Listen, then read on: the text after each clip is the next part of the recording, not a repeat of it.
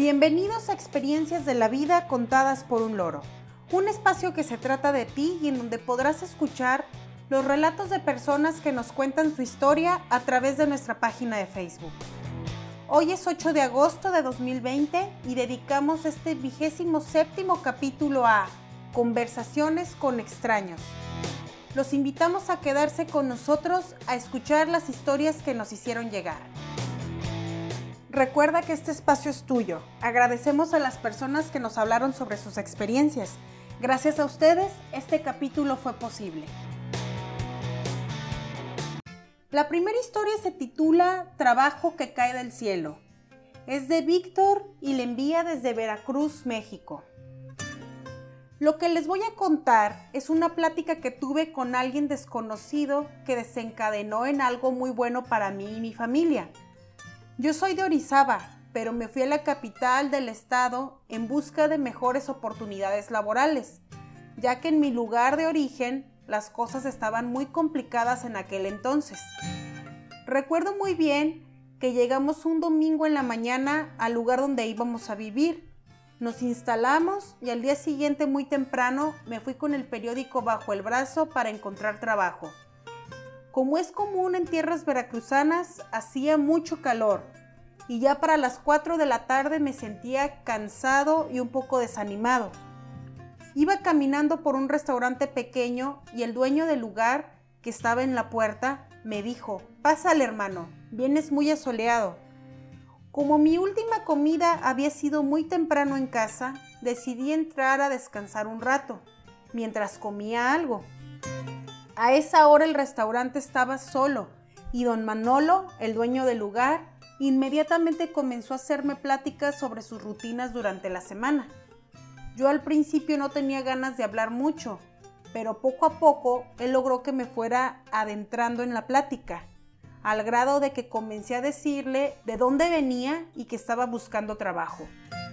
Le conté que me dedicaba a realizar trabajos de pintura e impermeabilización. En cuanto le dije eso me dijo, me caíste del cielo. Tengo una casa que quiero poner en renta y le hace falta una mano de pintura para que ya esté lista. ¿Me puedes dejar tu teléfono? Y en ese momento muy decidido le dije, si usted quiere, ahorita mismo empiezo. Y así, gracias a él, me empezaron a caer otros trabajos porque él me recomendaba. Hasta la fecha somos muy buenos amigos y se volvió rutina pasar todos los lunes a visitarlo, comer con él y platicar.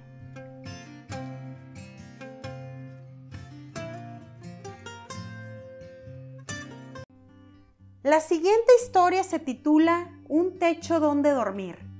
Es de Doña Toñita y la envía desde Guanajuato, México. Hace siete años tuve que viajar a la ciudad de Monterrey porque uno de mis hijos que trabajaba allá tuvo un accidente en su trabajo y estaba internado en un hospital de LIMS. Fui porque él necesitaba que alguien lo cuidara y no había nadie más que se quedara con él. El poco dinero que llevaba conmigo pronto se acabó y con el paso de las semanas se empezó a tornar todo muy pesado, pues al no tener dónde quedarme me la pasaba todo el día en el hospital, todos los días. Me acostumbré a dormirme en una silla o en el suelo. A veces los compañeros de mi hijo iban a visitarlo y me llevaban algo de comer. Es algo por lo que siempre les estaré agradecida. Un día, mientras estaba cuidando a mi hijo, una persona de una iglesia pasó a entregarnos un papelito diciéndonos que había un comedor para la gente que necesitara. Y como mi hijo ya estaba mejor, me dijo, ve madre, come algo, que te dé el aire y descansa, yo aquí voy a estar bien. Y el familiar del paciente que estaba junto a la cama de mi hijo me dijo, vaya señora, yo aquí se lo cuido. Me fui entonces apurada para la iglesia, no quería tardar mucho. La gente que estaba ahí realmente me reconfortó y comencé a platicar con un muchacho que me sirvió la comida. Me preguntó cuánto tiempo tenía en el hospital con mi hijo. Le conté todo sobre mi situación y él me dijo, Señora, hay un lugar donde usted puede ir a descansar, no tiene ningún costo. Es para personas como usted, que son foráneas y no tienen dónde quedarse aquí. Me entregó el papelito con la dirección pero le dije que no conocía la ciudad. Y me dijo, si usted quiere yo puedo llevarla. Ahorita en una hora voy a trasladar a otras dos personas. Tenía dudas en ir porque no quería que mi hijo se quedara solo, así que volví con él y le conté todo. Él me pidió que fuera, que yo necesitaba descansar, que nos veíamos al día siguiente, que él iba a estar bien. No me sentía segura, pero él me convenció y al final alcancé al muchacho antes de que se fuera para que me llevara. Llegamos a un lugar llamado la Casa del Peregrino. Eran como las seis de la tarde. La persona que me recibió me dijo en qué cama podría quedarme esa noche y me dijo sobre los horarios de las comidas. Vi que había regaderas, así que lo primero que hice fue ir a bañarme. Me sentí muy bien después de hacerlo, pues al estar con mi hijo, lo más que había podido hacer en tanto tiempo era darme baños de esponja. Después de eso, merendé con el resto de las personas y me fui a dormir. No desperté hasta el otro día tempranito en la mañana. Me sentía descansada, agradecida y con ánimos para continuar con los cuidados de mi hijo. Esa noche fue suficiente para recuperar las fuerzas y la esperanza de que pronto todo iba a estar bien. La estancia de mi hijo en el hospital duró casi seis meses, pero a partir de ese día para mí todo fue más sencillo porque recibí mucho apoyo de ellos.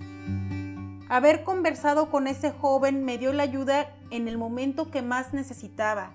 Siempre estaré agradecida.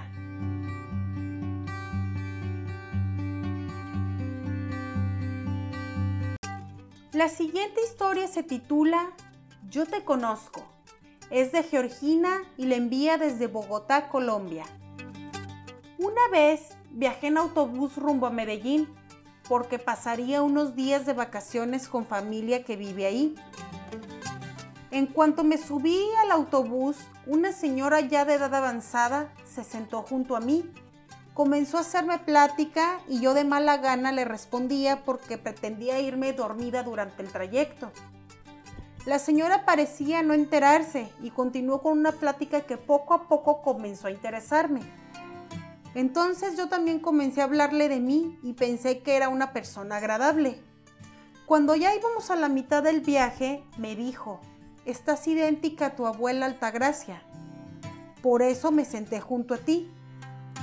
Su comentario me impresionó mucho. Mi abuela sí se llamaba así, pero nunca la conocí porque murió antes de que yo naciera.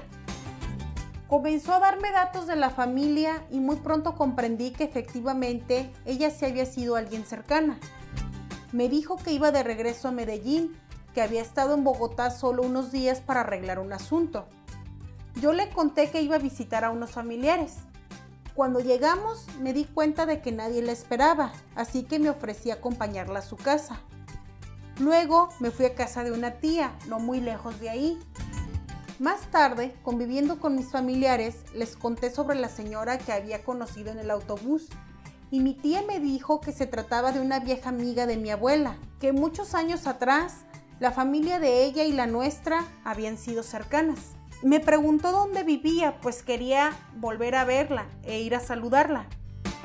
Todavía, cada vez que voy a Medellín con la familia, paso a visitarla. Me parece increíble haber creído que ella era una persona desconocida, cuando en realidad tuvo una relación muy cercana con mi abuela.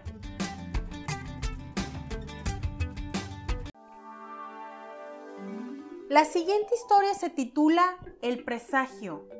Es de Gibran y la envía desde Galicia, España. Me dedico a las ventas y hace tiempo tuve que visitar un pueblito por motivos de trabajo. Me pareció un lugar bastante pintoresco y aunque solo tenía que estar ahí por dos días, decidí quedarme unos cuantos más. Ese sitio es famoso por la presencia de gitanos y el adentrarme en su zona buscando algo para comer, me encontré una señora que se ofreció a decirme mi suerte.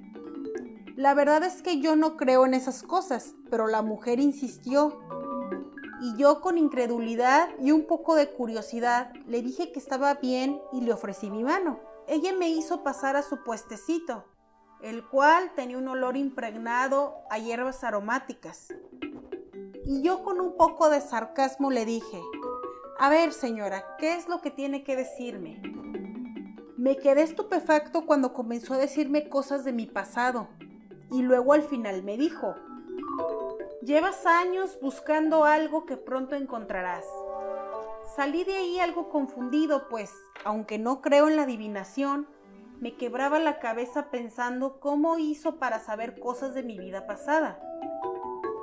Ese es un misterio, pues nunca lo voy a saber, pero con gracia les digo que nunca di con lo que según ella dijo que yo llevaba tiempo buscando.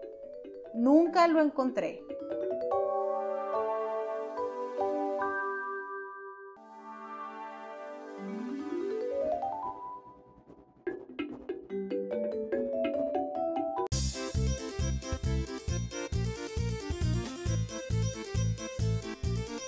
La última historia se titula Chofer de confianza y es mi propia historia. Hace cuatro años trabajé en un pueblo de Nuevo León llamado Montemorelos. Estuve allí por casi un año y disfruté mucho de sus paisajes, las buenas personas que conocí y la tranquilidad que ofrecía el lugar. Es un lugar pequeño, así que a la mayoría de los lugares que deseaba ir podía hacerlo caminando. En la primera semana hubo una ocasión que se me hizo tarde y tenía prisa, así que tomé un taxi que iba pasando por la calle en ese momento. Como soy muy parlanchina, comencé a platicar con el señor y él me pasó su celular para cuando volviera a necesitar taxi. Durante el tiempo que estuve allí, cada vez que necesitaba un traslado rápido, bastaba con que le mandara un mensaje y él siempre llegaba a recogerme. Incluso le pasé sus datos a otras personas que también eran foráneas. También hubo ocasiones que llegó a trasladarme documentos o traerme cosas que necesitaba a mi trabajo. El señor siempre estaba disponible y su servicio era tan bueno que luego después de irme de ahí, cada vez que volvía de visita, le llamaba para que me llevara a hacer mis recorridos. Aunque ser un loro parlante me ha traído una que otra mala experiencia, la mayoría de ellas siempre han sido muy buenas.